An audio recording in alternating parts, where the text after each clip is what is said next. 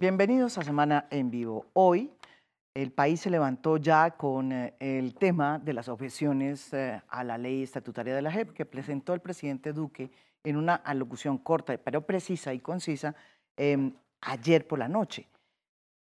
Lo que es cierto es que si el presidente quería eh, con esto, de alguna manera, como él dijo, lo, lo dijo en su alocución, unir al país alrededor de una propuesta em, en torno a una paz eh, más consensuada, pues eh, todavía eso no está pasando. Precisamente hoy salió una carta eh, con una cantidad de personas firmándola, dirigida al secretario de las Naciones Unidas, diciendo prácticamente que, mm, diciéndole que por favor pusiera mucha atención sobre lo que está pasando aquí en Colombia, porque consideraban que las decisiones que había tomado el presidente Duque eran casi un parto de aguas en contra del proceso de paz y su implementación. Pero sobre todo el, Procurador General, Fernando Carrillo, salió eh, y dijo esto, las objeciones de la JEP van a generar un enfrentamiento innecesario entre los poderes públicos y va a abrir un espacio a la inseguridad jurídica sobre el cumplimiento de los compromisos del acuerdo, eh, del acuerdo final. Es innecesaria y se genera una fractura política, dijo además, en la que em, se encuentra Colombia eh, y que ojalá encontremos una salida institucional para esta fractura política. O sea, lo que está hablando es de una fractura política el procurador. Este es el tema de hoy en Semana en Vivo, además de muchos otros, porque vamos de pronto a ir por todas las objeciones y, y sobre todo mm, la idea es ir un poco más allá de las objeciones para que no se vuelva este un tema solamente jurídico, porque en el fondo aquí lo que se está trabajando es un tema político. Eh, un tema en un año electoral 2019, nadie es un ingenuo. Eh, bienvenidos aquí, el profesor no, el ex magistrado, Jaime Arrula, lo tenemos aquí, bienvenido. Un gusto y un placer estar aquí. Muy azul. Con todos ustedes. Están azules los dos. Pero Le falta la corbata a Edward, caramba. Es ¿ah? casualidad porque no trabajamos juntos. Expresidente de la Corte eh, Suprema de Justicia, ustedes lo conocen. Eh, Eduardo Rodríguez, que está a su lado, representante a la Cámara por el Centro Democrático. Bienvenido, Eduardo. Gracias, un placer estar acá. Eh, también está aquí eh, Juanita Gobertus, representante a la Cámara por el Partido Verde. María Jimena, muy buenas noches, gracias por la invitación. Y también está Jesse Reyes, abogado y exministro de Justicia y candidato dentro de la terna, no candidato, no candidato. Bueno, también puede ser candidato, aquí todo el mundo está de candidato, porque no Jesse Reyes de candidato. Yo estaba diciendo. alcaldía de Bogotá.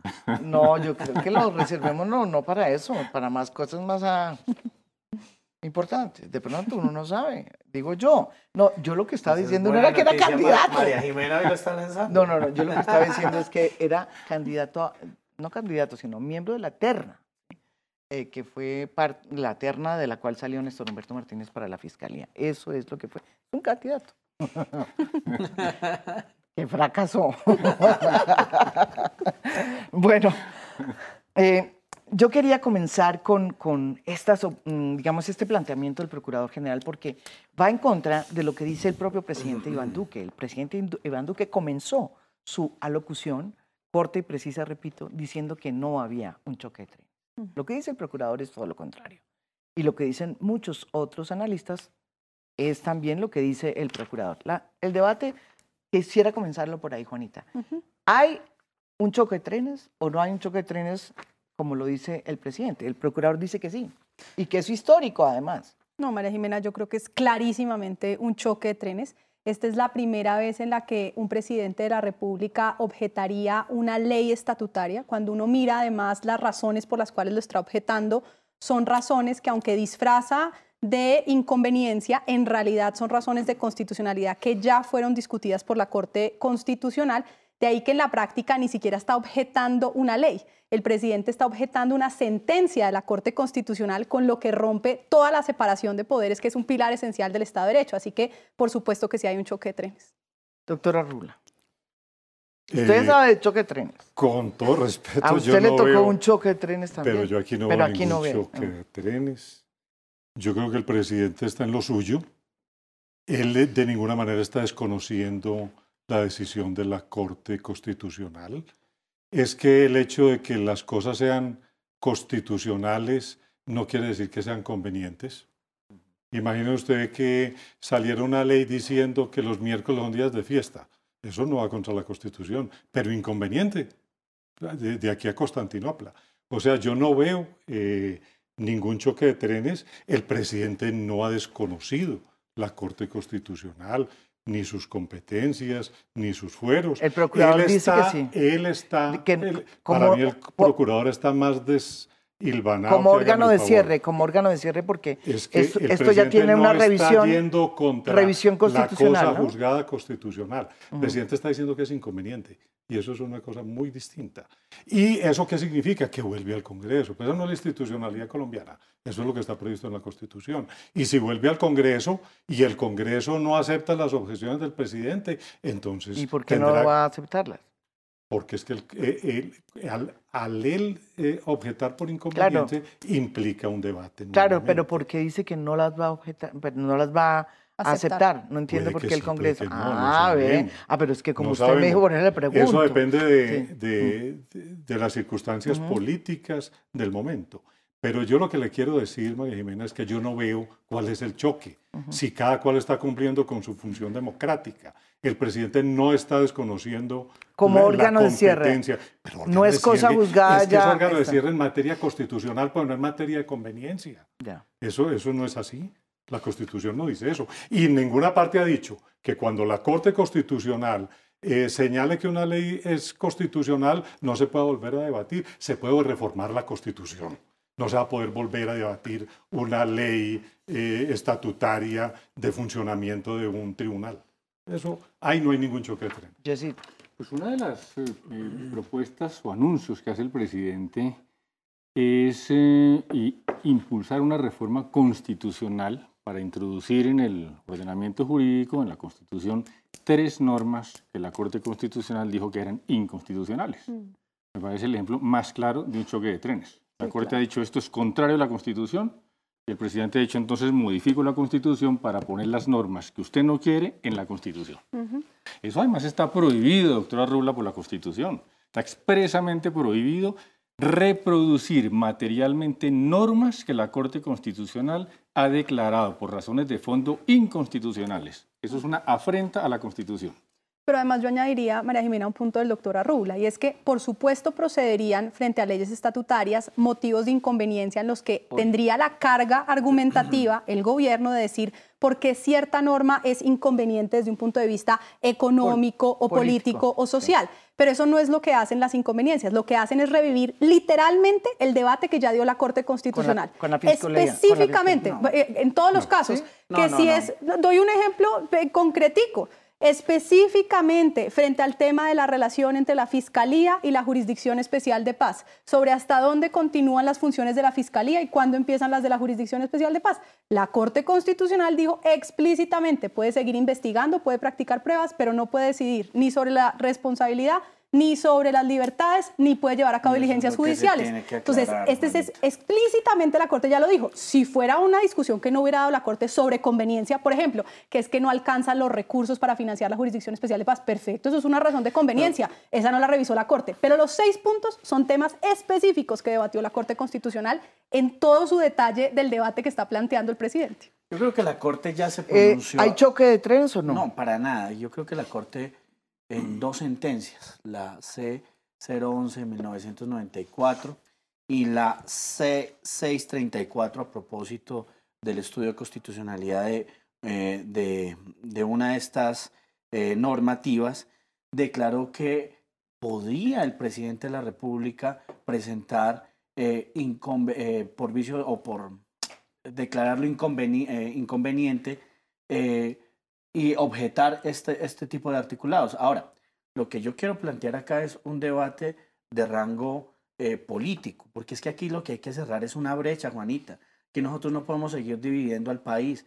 Y creo que estas seis objeciones aclaran, en ningún momento desconocen, aclaran. Pero hoy está más dividido el país. Sí. Hoy aclaran está que- más dividido el país precisamente. aclaran lo que, lo que se debería tener dentro de la ley estatutaria. Y por eso se declaran seis puntos o se uh -huh. presentan ante el Congreso no, sí, para que desarrollen la normativa. No es más.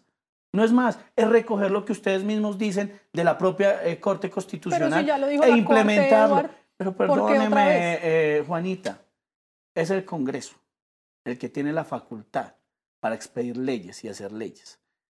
La Corte interpreta y bien puede generar contenidos. Sin embargo, es mejor que esté dentro de una ley estatutaria aprobada por el Congreso y no en una jurisprudencia de interpretación del juez como le venga en gana. Las juez que es la Corte. interpretaciones que hace en la este Corte... caso son los, son los magistrados que son los que aplican esa Pues sí, pero es que son los magistrados son los integrantes de la las Corte. interpretaciones que hace la Corte en fallos de constitucionalidad forman parte de la interpretación de la ley, Claro. forman parte de la ley. Claro. Pues Claro que eso sí. es lo que- Sin embargo, lo que se está trayendo acá es una, unos vicios o unas, eh, estoy con mis vicios de inconstitucionalidad, no sé por qué hoy, pero son una serie de objeciones presidenciales por inconveniencia política, de los cuales se tienen que incorporar dentro de seis artículos específicamente contenidos de desarrollo normativo, que en todo caso lo que busca, y vuelvo aquí al debate, es unir al país sobre temas en los cuales, si los profundizamos, vamos seguramente a Pero, estar de pero acuerdo. perdón, una de las cosas que sí pasó, y eso tampoco lo podemos negar, pues eh, digamos, es que yo entiendo que, pero eh, hoy está el país más dividido, Claro. para bien o para mal, con razón o sin razón, pero hoy está más dividido. Estamos hablando de una declaración del procurador, pero yo quiero seguir con la, la tesis del procurador para absolver. eh, el procurador dice, hay una salida institucional para este choque de trenes que ustedes dicen que no hay. ¿Qué opinan de lo que plantea el procurador? El procurador dice, ¿sabe qué? Todavía la Corte es competente. La Corte Constitucional todavía es competente. Lo que debía pasar es que antes de que lleguen al Congreso ¿sí? esas objeciones, ¿sí? lo que se debería hacer es, es que la Corte la revise y diga si son o no. ¿Usted qué opina, doctora Rula? Eso no está previsto en la Constitución. Es un procedimiento bastante exótico, producto de la muy flamante imaginación De del Fernando señor Carrillo. procurador. ¿Es producto de la imaginación del procurador eh, o no? Pues Juanita? María Jimena, es que estamos en una situación sui generis, porque de nuevo, en principio, no deberíamos estar en una lógica de objeciones a una ley estatutaria Sí, que es- están es- es- disfrazadas es- de inconveniencia, es pero que en realidad son de inconstitucionalidad. Entonces, en las ese escenario, estoy de acuerdo que es un escenario sui generis, pero sí Es la creo... primera vez que se hace eso en, En- la ante una ley estatutaria, sí, no hemos encontrado antecedentes de objeción a una ley estatutaria y menos frente a este tipo de, de casos. Pero, pero di- añadiría lo siguiente, y es, yo sí creo que lo que dice el procurador es muy importante y yo creo que todos los congresistas tenemos que oírlo muy bien. Habría una incompetencia del Congreso de la República frente a leyes estatutarias para pronunciarse sobre objeciones de constitucionalidad y quien podría resolver la discusión de si son o no objeciones de constitucionalidad, el árbitro natural entre el Ejecutivo y el Legislativo es la Corte Constitucional. Y yo creo que eh, seguramente, y esa es mi posición, tendremos que pedirle a la Corte que nos aclare si las objeciones son en realidad razones de constitucionalidad que no podría el eh, Congreso resolver por tratarse de una ley estatutaria que ya tuvo revisión de Pero- Yo constitucionalidad. diría una cosa, María Jimena, que me parece muy importante de reflexión. Yo creo que eso volverá a la Corte Constitucional. Es que además no el ahora. presidente de la República lo ¿Por qué? reconoce. Porque no hay la En sus competencia. fundamentos. Y las competencias Sí, no, después, tienen que estar. Pero Primero el a Congreso. La Corte Constitucional volverá. Primero, son razones, el presidente lo dijo, de inconveniencia. El Congreso tendrá que examinar si, si el Eso es Congreso considera la- que son de inconveniencia o no. Si son de constitucionalidad, como dice la doctora Juanita disfrazada, obviamente el Congreso lo dirá y volverá a la Corte Constitucional y ella tiene la última palabra en materia de constitucionalidad. Y el propio eso no está en presidente lo juego. re- ¿Y usted reconoce en cree el que el presidente lo va a aceptar o ya lo va o, o no lo va a aceptar? El presidente lo tiene que ajustar, él, él lo tiene que aceptar. Él juró defender la Constitución y las leyes. Y eso es un principio de la democracia.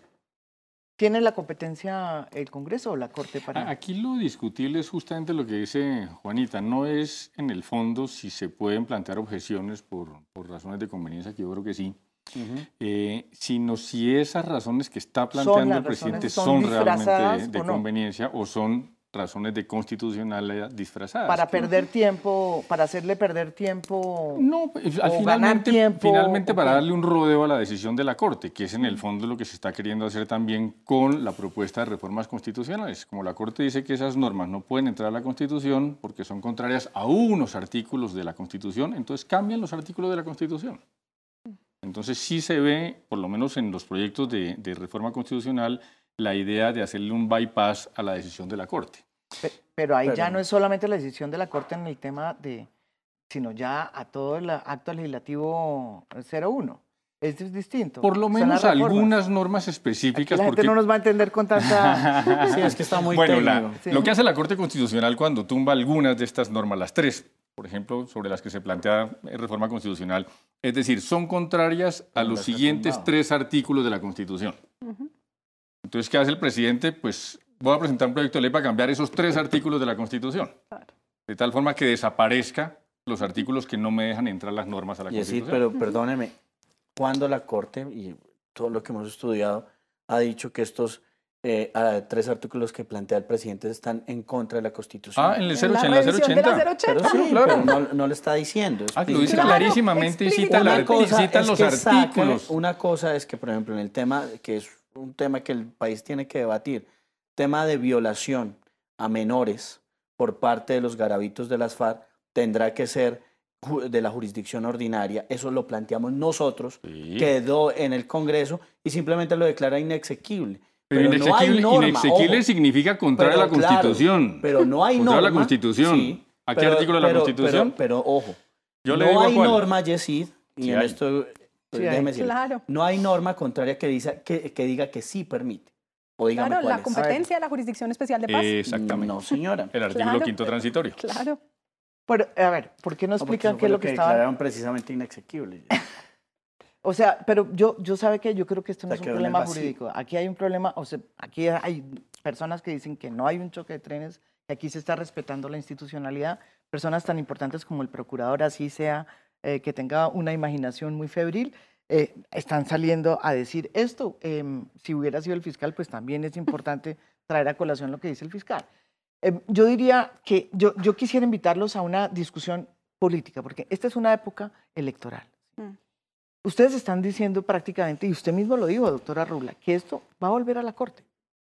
Y lo más probable, lo más probable, yo no soy abogada, pero afortunadamente, pero lo más probable es que, es que, eh, es que no, exactamente, que vaya a defenderla y no pasen mayor cosa, ¿sí? En el tema de las objeciones, ojo, esto es otra cosa en el tema de las reformas, ¿no es verdad?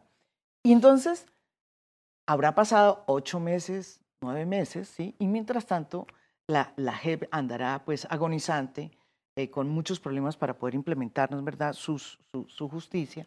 Em, y eso irá minando la eh, situación de la en una época electoral. Eh, A donde yo voy es cuál es el objetivo real detrás de todo esto. Esto- Hay un objetivo electoral, político, hay un objetivo de acabar con la jurisdicción de justicia transicional, porque hay un nuevo gobierno, ¿sí? eso lo ha dicho muchas veces el Centro Democrático, ¿no es verdad? Está en el poder y quieren es instaurar una nueva manera de hacer justicia. ¿sí? Y quieren acabar con la JEP y montar su propio sistema, que puede ser la fiscalía más una sala de militares. No sé, estoy planteando escenarios que yo creo que es lo que está, está dándose a raíz de las reformas, porque lo que es más complicado son las reformas. O sea, las reformas son muy profundas.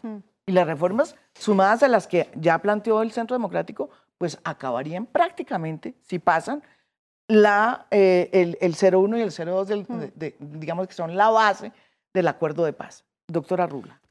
A ver, María Jimena, yo francamente, viendo las seis objeciones, No, eso es una cosa. separo la, Sí.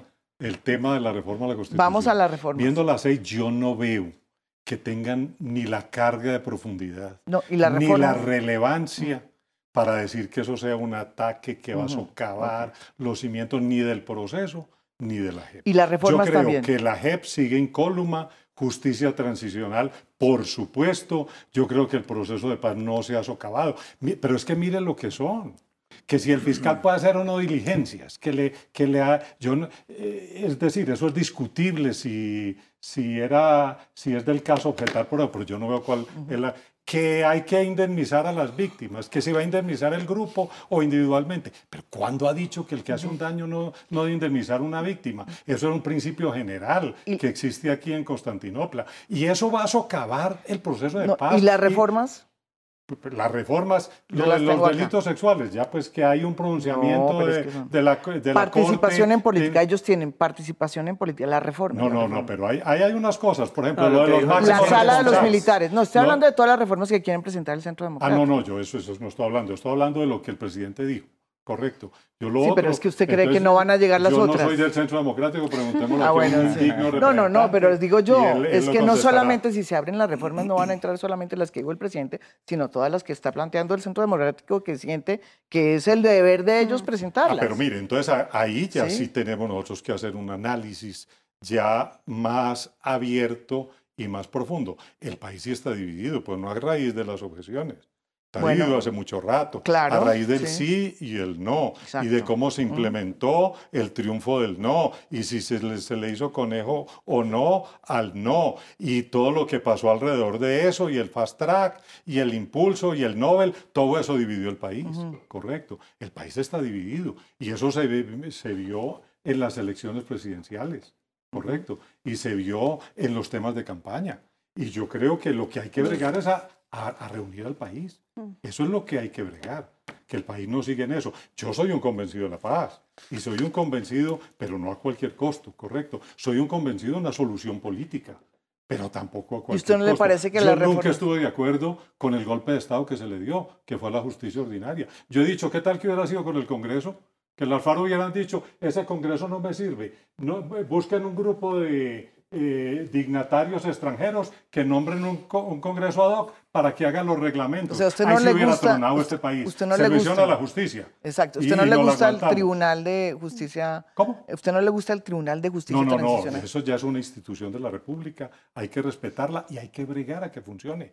Yo soy uno de los que me gustaría que eso funcionara. Ojalá no hubiera tenido todos los malos momentos que ha tenido, porque para mí no se ha desprestigiado porque nunca ha adquirido prestigio, correcto. Se desprestigia lo que tiene prestigio, o no lo que no lo ha adquirido. Y vamos de tumbo en tumbo desde el primer día que empezó a funcionar hasta ahora. Ojalá fuera al revés, como colombiano lo digo. Ojalá funcionara, ojalá el doctor se hubiera quedado allá, porque tendríamos más tranquilidad Uy, los muchos colombianos. acabando. Pero bueno, no, no, no, no, no quiero decirle mal al Mejor, sí, prójimo. sí, lástima. No, lo que pasa es que, claro, es que las cosas no han salido. Bueno, ni nos pongamos a hablar de cuál es la situación de la justicia en Colombia, porque la corrupción real está todavía en muchas En capas, en todas aspectos. partes. Entonces, sí, obviamente hay problemas serios de la JEP y lo hemos discutido aquí cantidades, pero además eh, eh, es un tema que mm, desafortunadamente está afectando a toda la rama judicial, eh, desde el cartel de la toga hasta temas como todos los que hemos tocado aquí. Pero yo les quería, a- antes de esto se nos está olvidando un tema muy, muy, muy complicado que tiene que ver con una de las objeciones que yo creo que es interesante. ¿Tú querías decir algo? Sí. Ah, sí, a ver, No, que hay varias formas de que no funcione la JEP. a ver. Una es eliminando el principio de selectividad, que es una de las objeciones que plantea. Si en lugar de que la JEP pueda seleccionar, tiene que hacerse cargo de los 10 millones de conductas delictivas que se calcula que cometieron varios miles de personas durante 50 años, es absolutamente imposible que la JEP funcione. ¿Qué pasó Entonces, esa en la ley de justicia y paz? Está pasando, porque no hemos salido de la ley de justicia y paz todavía, porque, por- por- porque está eh, sepultada en procesos. Si se modifican las normas, de las normas que hablan sobre la indemnización y usamos un método de indemnización como el de la justicia ordinaria, terminen los procesos y terminado el proceso indemnicen cada persona, lo que se calcula que podrá tardar una administración de justicia para evacuar 10 millones de denuncias son 100, 150 años.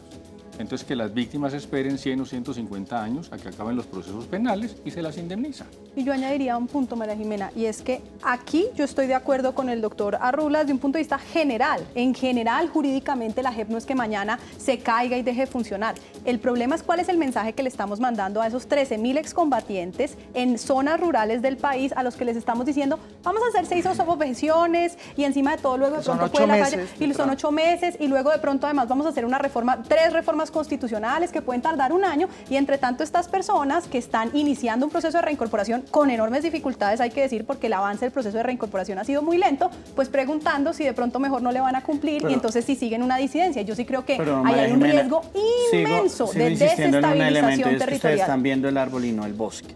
Déjenme decirles algo. Primero, el presidente dijo que lo que quería era acabar con esto, eh, acabar con el discurso de enemigos o amigos de la paz.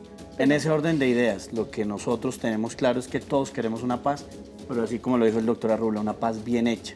Segundo, hay que reconocerle, y por, por eso les digo, miren el, el- el bosque, que el presidente reconoce a la Jurisdicción Especial como, de Paz como necesaria para generar justicia y eliminar todo acto de impunidad. ¿Usted quería decir algo?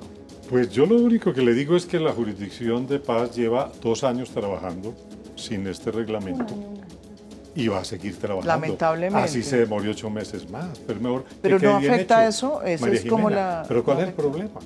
Es por 20 años, correcto. Eh, eh, hay que hacer el reglamento, pero hay que hacerlo bien hecho, para que todos quedemos tranquilos, para que todos tenemos, quedemos contentos. lo que busca. Mientras mejor quede, mejor va a funcionar la JEP. Entonces, mire, eh, las objeciones las eh, Pero lo que dice, lo que dice el doctor Yesid no le parece que es afecta, o sea, porque es que Yo pasó creo lo que de la del ley de doctor Yesid hay que revisarlo. Lo de la ley de justicia y paz pasó, no nos pueden pasó. ser únicamente, no puede ser todo el mundo. Por eso son los máximos responsables. Pero ellos dijeron Pero que no, se le olvide, Pero es que lo que él objetó es que no quería pero más no se le olvide que si hay impunidad, eh, no hacemos justicia. Y ahí sí menoscaba el proceso que vengan, que vengan intervenciones eh, de cortes foráneas, de la Corte Penal Internacional, porque aquí no hemos hecho justicia con delitos Pues, de lesa Es todo humanidad. lo Es contrario, generar un diseño institucional bien hecho. Démosle la oportunidad, unámonos en eso, La- la- construyamos algo bueno que le sirva al país. pero es que porque son- todo tiene que sí. ser malo. No, no es que no sea malo, es que estamos hablando de lo que pasó en la Ley de Justicia y Paz. La Ley de Justicia y Paz pasó exactamente lo mismo, no se hizo una eh, priorización. Pero ¿Y qué mire pasó? que lo que se está Congestionaron, es y le digo, quiero decirle, yo soy víctima de eso, yo Sí. entré en esa ley, me presenté esa ley, creí en esa ley. Y, y resulta que ha sido una ley impune, impune para las víctimas. Entonces, por eso es la pregunta de muchas víctimas que están asustadas cuando oyeron al presidente decir, hombre, vamos a no priorizar, queremos que no se priorice, porque todos tienen que ir. Ese Pero, María es una, Jimena. una garantía para que haya impunidad. Pero María. Jimena, al contrario de lo que usted cree, yo creo que el desarrollar o el generar una estructura bien hecha va a permitir precisamente que aprendamos de los errores del pasado y no exista impunidad. Bueno, esa palabra es una palabra muy importante para meterla en eh, salmuera porque eh, dicen unos, para unos significa uno eh, unas cosas y para otros otras. Yo les quiero dejar la interrogante de la última objeción para ver qué podemos plantear cuando volvamos aquí en esta parte del programa. Más o menos lo que él está diciendo es que acepta, no quiere que haya extradiciones, o sea, que las personas aptas para extradición, que estén diciendo la verdad, eh, deben. Se- que, que son militares y, y creo que terceros civiles, ¿sí?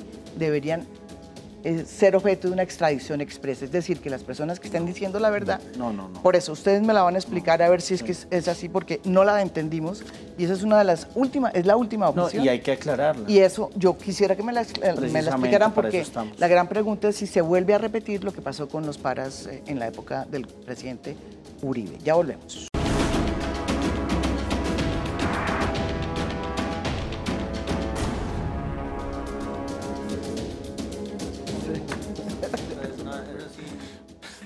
Yo respeto. cuidado. Bueno, yo volvemos aquí a Semana en Vivo y yo quería mm, que ustedes me dijeran, me explicaran, porque tal vez eh, no entendí muy bien esta última objeción que es el presidente del artículo 153 en su discurso, cuando dice que se condiciona, el artículo 53 habla de los condicionamientos de extradiciones de otras personas que estén ofreciendo la verdad, ¿sí? y que se hagan sin establecer ningún tipo de término ni oportunidad para hacerlo preguntado, eh, pregunté de qué se trataba este artículo y me decían que este es un artículo que no era para guerrilleros, sino para agentes del Estado y para, y, para, y para civiles, como por ejemplo el caso del señor Moreno. ¿sí? Eh, digo yo, Si existiera relación con el conflicto. Si existiría eh, relación con el conflicto. o, o, no, en este caso no existe, pero, pero en fin, no entendí. ¿Ustedes me pueden explicar por qué un presidente está de acuerdo en que se vaya a modular, porque lo que pido es modular, digamos, este tipo de, extradiciones de personas que están diciendo la verdad aquí para que se vayan rápido a Estados Unidos y eh, no se queden acá. Mi entendimiento, María Jiménez. ¿La verdad para afuera o la verdad para adentro? Uno de los principios fundamentales que soporta esta justicia transicional es llegar a la verdad. Entonces se establece la posibilidad de que personas, no guerrilleros, que puedan aportar con esa verdad, incluso nos damos el lapo de, nuestra, de suspender, que yo entiendo es de que se suspende la extradición. Lo que el presidente está objetando es, que, no se haya puesto un término, porque entonces que podría quedar contando la verdad a, cuentagotas y, y, hacer imposible que se haga la justicia eh, en el sitio donde se está reclamando. Este es el entendimiento que yo le doy a esta objeción. Y eso se tiene que aclarar dentro del artículo 153. Es sencillamente. Que se le ponga un término. Un término, pero también la oportunidad. ¿Cuándo es oportuno acceder para que yo pueda decir toda esa verdad? O sea, no estamos ante un nuevo hecho como lo que pasó con los paramilitares. Y si no dice la verdad en, dentro del término, para afuera, que extraditarlo. dos cosas sobre eso. Una, eh, esto es simplemente la consagración legal de una vieja línea jurisprudencial de la Corte. La Corte, desde que se produjo la primera extradición de jefes paramilitares en el gobierno de Uribe a Estados Unidos, empezó a sacar jurisprudencia, si no recuerdo mal, en el 2009, diciendo no se pueden extraditar personas a Estados Unidos. ¿Eso lo hizo usted? Sin término, sin término, hasta que respondan por sus delitos en Colombia. O sea, no solamente que digan la verdad, dicen la verdad, pagan la pena y después se van para Estados Unidos. Entonces, el sin término existe desde la primera decisión de la Corte Constitucional. Porque es una jurisprudencia ya... Es una jurisprudencia muy reiterada de la Corte eh, Constitucional. Segundo, en el discurso, el presidente Duque dice que le preocupa la expresión otras personas, porque mm. con la expresión otras personas se está abriendo la posibilidad de que cualquier persona entre a la Jurisdicción Especial para la Paz y termine beneficiada por esa prohibición de extradición. Y ahí es donde tiene razón Juanita, porque la Corte Constitucional define qué son otras personas. Dice, primero, otras personas son todas aquellas que caigan bajo la competencia de la JEP, primero. Segundo, como los artículos anteriores se refieren todos a guerrilleros, otros tienen que ser no guerrilleros. Entonces, ¿quiénes son personas sometidas a la jurisdicción de la JEP que no sean guerrilleros? Pues los militares, los agentes del Estado y los terceros que se acojan voluntariamente a esta, a esa norma. Pues Lo que estamos diciendo es que usted piensa que esto es un acto, digamos, esto es una especie de, no, sé, está, está hablando de las, de las personas que, o sea, está pidiendo que se proteja eh, a estas personas. Está diciendo que aclaren una cosa que yo creo que está clarísima en la sentencia. Ah, Exacto. Y lo discutible sería lo del término que dice el doctor Arrula, pero ese, como le digo, desde la Corte Suprema de Justicia no se ha puesto término porque se ha dicho es importantísimo por las víctimas que se responda en Colombia claro, primero. Eso es una de Luego habrá tiempo para que respondan en el exterior. Pero es que si no nos pasa lo del Tuso Sierra que se fue, respondió en Estados Unidos y no volvió. No, pues pero, ha vuelto. o el Tuso Sierra la cooperación internacional que existe hoy con Negar la cooperación internacional es recibir una persona en Estados Unidos y no devolverla a Colombia cuando termina de colaborar allá. Pero entonces, según usted, eso es negar cooperación hoy no internacional. Hay cooperación internacional obligando a aquellas personas, eh, y, además está escrito en los diferentes documentos de extradición, a que colaboren plenamente con la justicia. Por eso tiene razón el doctor Arrula, es que no es prohibición, es suspensión, se, aplaza la extradición. Es que, yo creo que aquí además, María Jiménez, estamos en mora de reformar las normas de, extradición.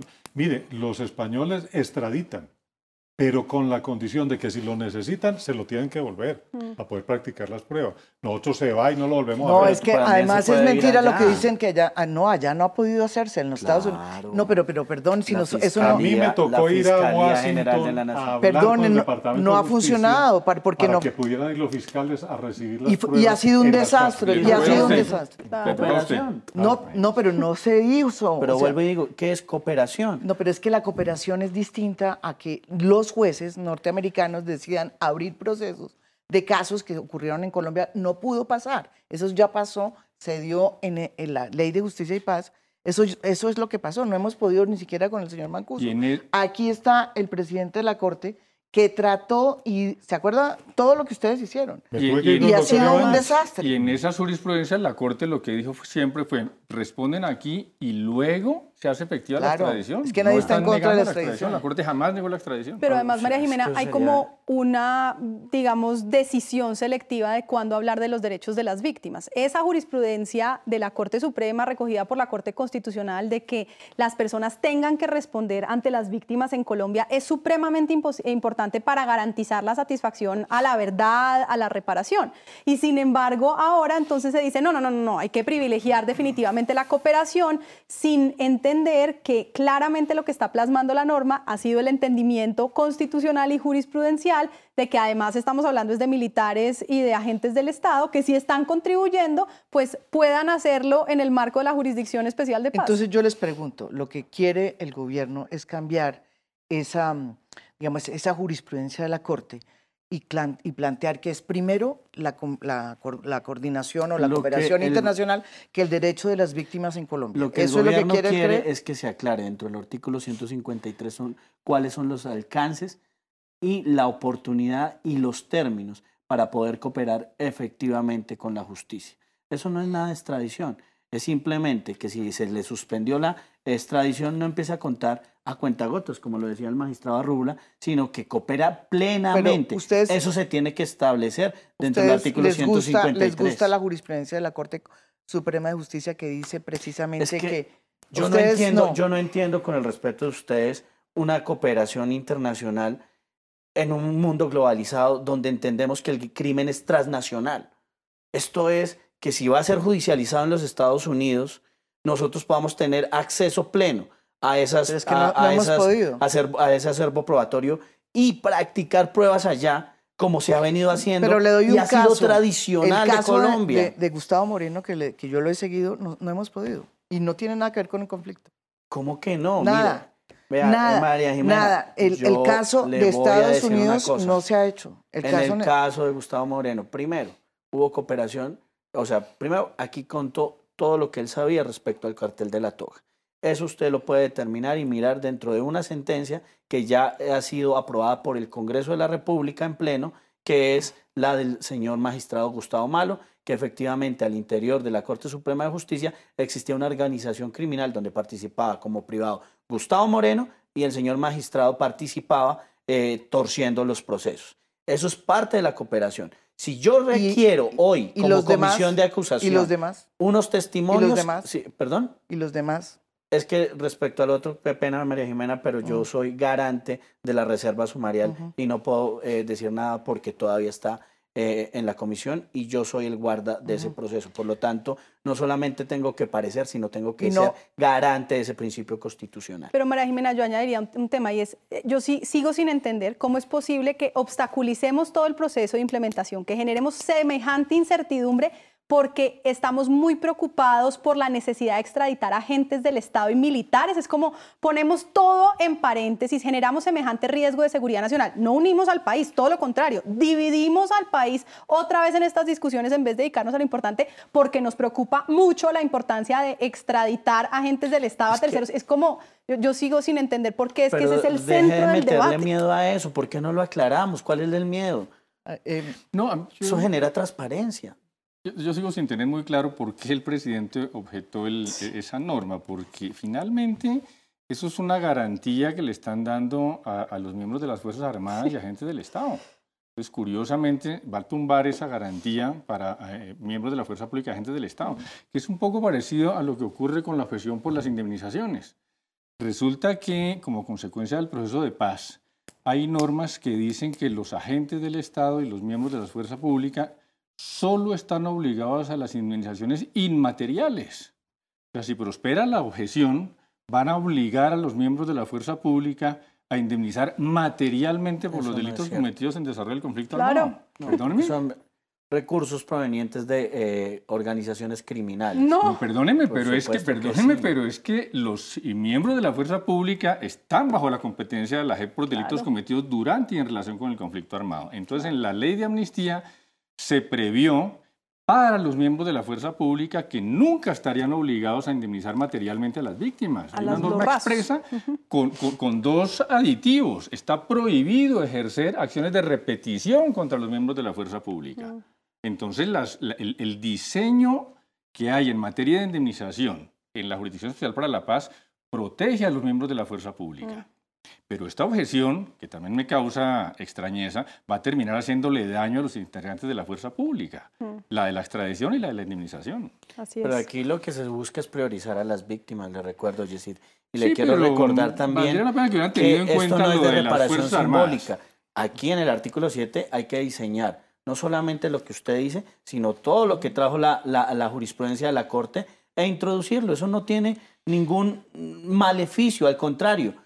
Si se tipifica claramente, el, el- el ejecutor de dicha norma podrá establecer cuáles son los alcances para reparar integralmente a las víctimas. Pero sí quiero dejarle claro algo también, y es que los señores de las FARC no solamente van a reparar simbólicamente, sino que tienen que reparar materialmente Está. con los dineros de los lista. supermercados, con los dineros de las fincas, del ganado, que hoy eh, Claro. no, no, eh, Eso está en no, la- no han dicho y que se tiene que reparar a las víctimas, no simbólicamente. Está absolutamente claro. El, el- el artículo 18 del Acto Legislativo 01 del 2017 dice que la obligación de reparar está a cargo del Estado. Ahora, ¿cómo se contribuye por parte de quienes están en la JEP a esa reparación del Estado? Par, con un inventario. Y dos, todos los bienes que no hayan quedado en el inventario van a la justicia ordinaria y se disponen para eso. ¿Cómo aportan integrantes de la fuerza pública? Cero. Porque se concibió así, me parece bien. Cero.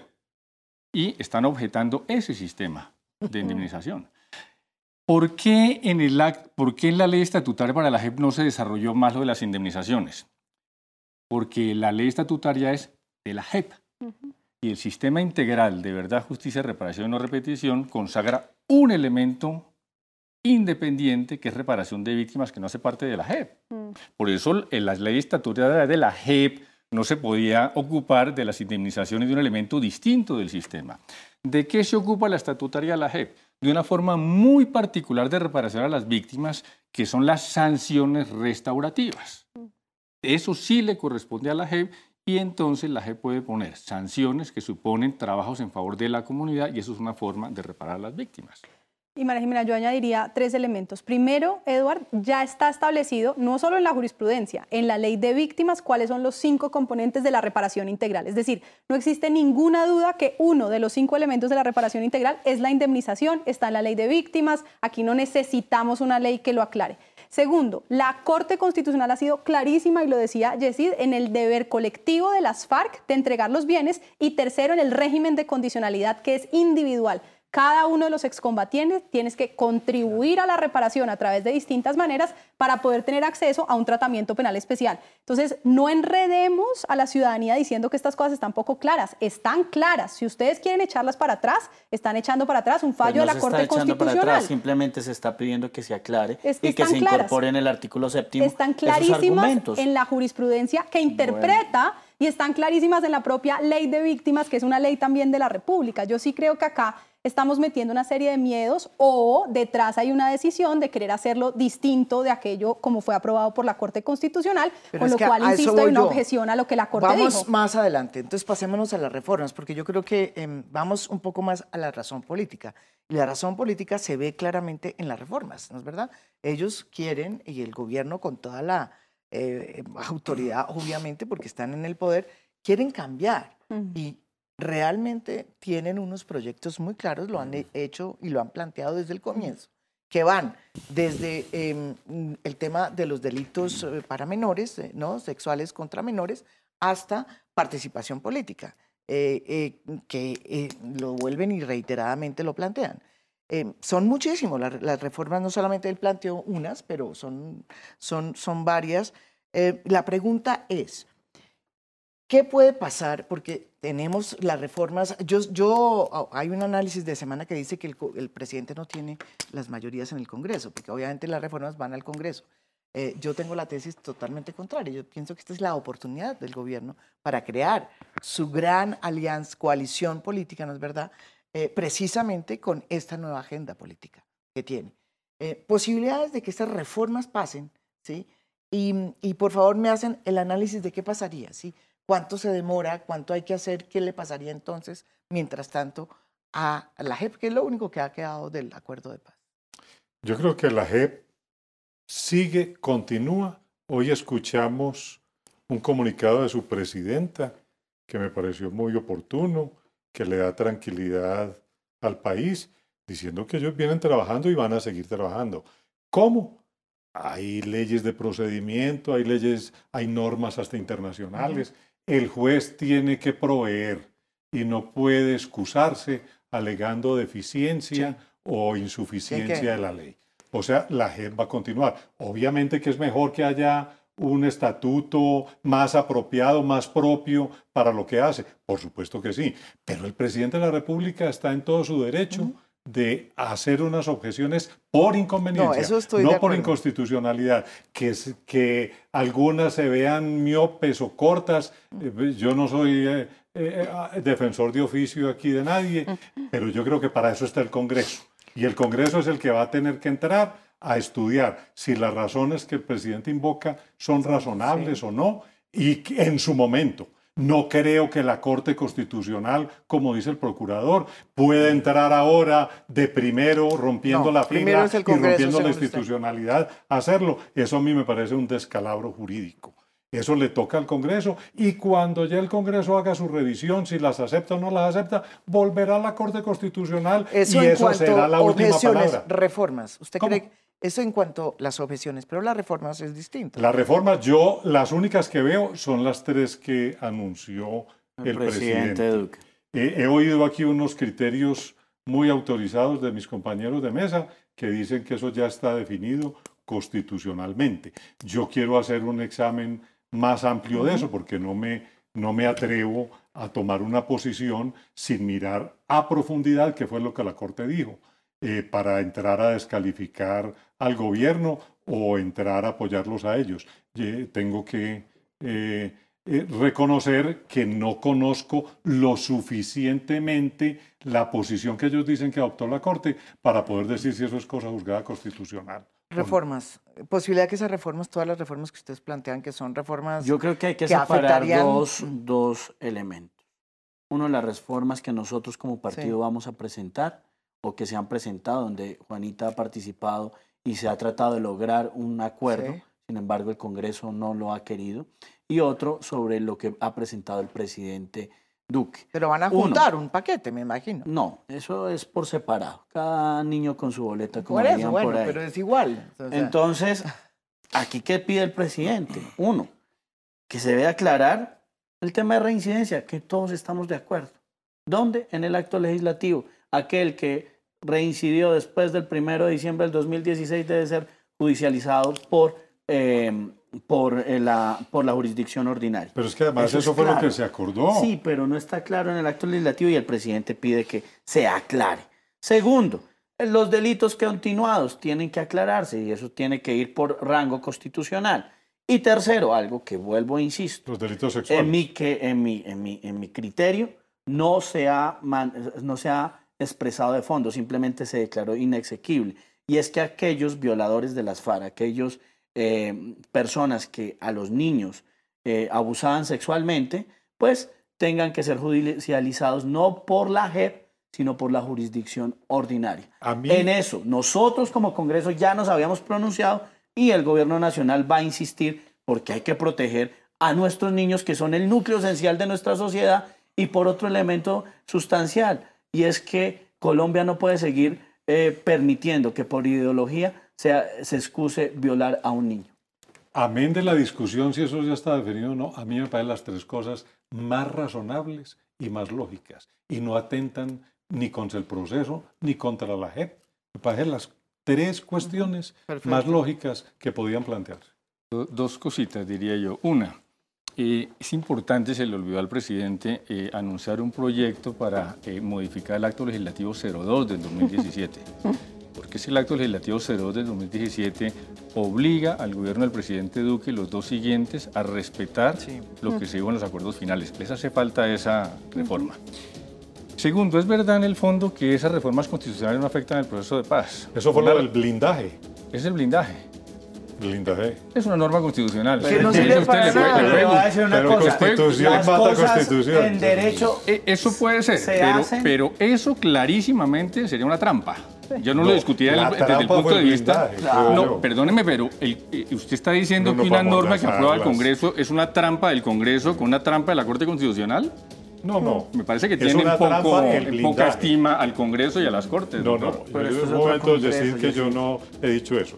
Yo he dicho que uno no puede amarrar a las futuras generaciones a que reformen la Constitución o las leyes. No, que eso es una trampa. Constitución. es una trampa. El que lo haya hecho es una trampa y que el hizo que el lo haya dicho, el que lo Congreso. sostenga No es un tramposo. Una, en una trampa que hizo el. Congreso y ratificó la Corte Constitucional. Y el segundo punto es, todas esas normas que empeorarían la situación, por ejemplo, en materia de penas de los delitos sexuales, son absolutamente inaplicables al proceso de paz resuelto con las FARC por la elemental razón de que hay un principio de favorabilidad que está en la Constitución, salvo que lo quieran eliminar también en otra reforma constitucional.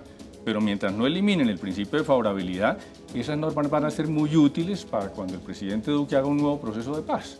Pero Pero, bueno. Que no, no- con el que no proceso de paz hacia atrás. Las, no las cosas en derecho se deshacen como se hacen.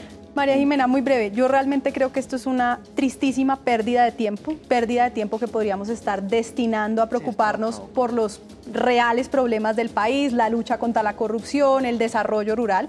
Eh, yo creo que vamos a entrar seguramente en un periodo de un año de tires y aflojes entre gobierno, Congreso y Corte Constitucional. Es muy posible que ahorita, muy rápido, el Congreso, eh, algunos digamos que no somos competentes porque se trata de objeciones de constitucionalidad. Veremos si la Corte dice o no. Seguramente algo de eso volverá y habrá una división entre Senado y Cámara. Si, si Senado y Cámara Y votan tanto. y algunos, y mientras tanto, y si algunos votan y se aprueban en uno de los dos lados las objeciones, entonces nuevamente la Corte va a tener que revisar y tomará una decisión final sobre esto, resultado lo cual en un año de- seguro al final del año le ordenan al presidente Duque sancionar la ley, en mi opinión, como venía. Yo comparto con Yesid que frente a las tres reformas les auguro muy poco éxito. Son tres reformas eh, en las que realmente, doctora Rula, creo que hay, que hay que revisar porque estas no son reformas que haya que hacer. La competencia ya está definida frente a la reincidencia, ya hay una competencia clarísima definida frente al tema de los delitos cometidos contra menores, ya hay una claridad del régimen de condicionalidad que aquí se está queriendo presentar como si no hubiera. ¿Qué vamos a hacer?